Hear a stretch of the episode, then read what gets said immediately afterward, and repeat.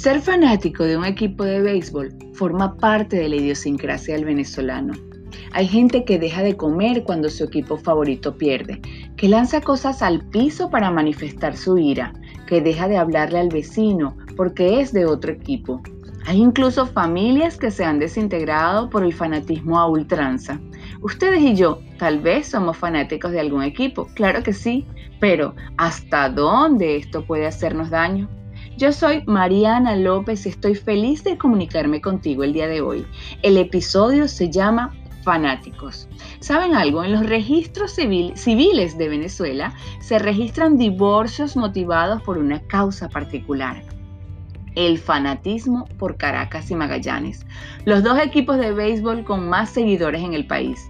Muchas parejas no soportan vivir con su adversario deportivo y finalmente optan por la separación. ¿Les parece ridículo? Pues a mí también. Es un asunto tan profundo como un charco en un piso de cerámica.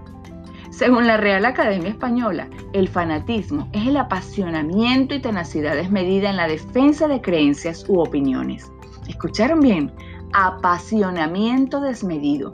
Es decir, no es malo ser apasionado, pero si la cosa es en forma desmedida, seguramente tendremos problemas. La naturaleza es la mejor evidencia de que hay lugar para todos.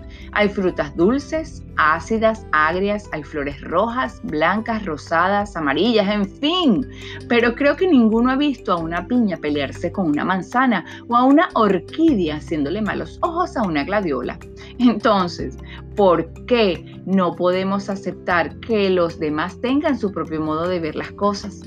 Cuando somos fanáticos de forma desmedida, nos hacemos daño, ¿sí? Y enturbiamos nuestras relaciones familiares, sentimentales y profesionales.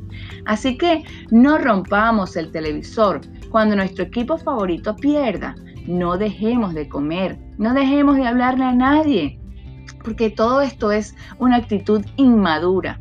Lo más gracioso de todo es que mientras se revuelcan de rabia, los jugadores de los equipos rivales siguen siendo amigos ¿sí? Y los invito más bien a ser fanáticos, pero desde otro punto de vista. Seamos fanáticos de la comida, pero más de las manos que la preparan con cariño. Seamos fanáticos de la música, pero más de quien nos acompaña a bailarla. Seamos fanáticos de la palabra, pero aún más de aquella que nos se va con el viento. Seamos fanáticos de los autos, pero mucho más de aquel donde nos ofrecieron un puesto cuando veníamos cansados. Seamos fanáticos de las sonrisas, pero aún más de quien nos las dedica. Seamos fanáticos de la esperanza, pero mucho más de quienes las hacen renacer ante las pruebas.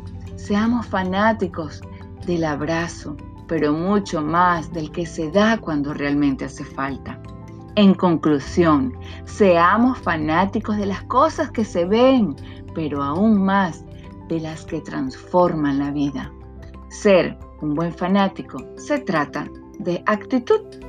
Yo soy Mariana López, gracias por haberme escuchado, espero te haya gustado este episodio del día de hoy. ¿sí? Y si quieres compartir mi podcast, también a tus amigos y familiares. Eh, estaría muy agradecida. Espero que te encuentres bien en el lugar correcto con la gente precisa y recuerda que la victoria en tu vida está a tu alcance porque simplemente se trata de actitud.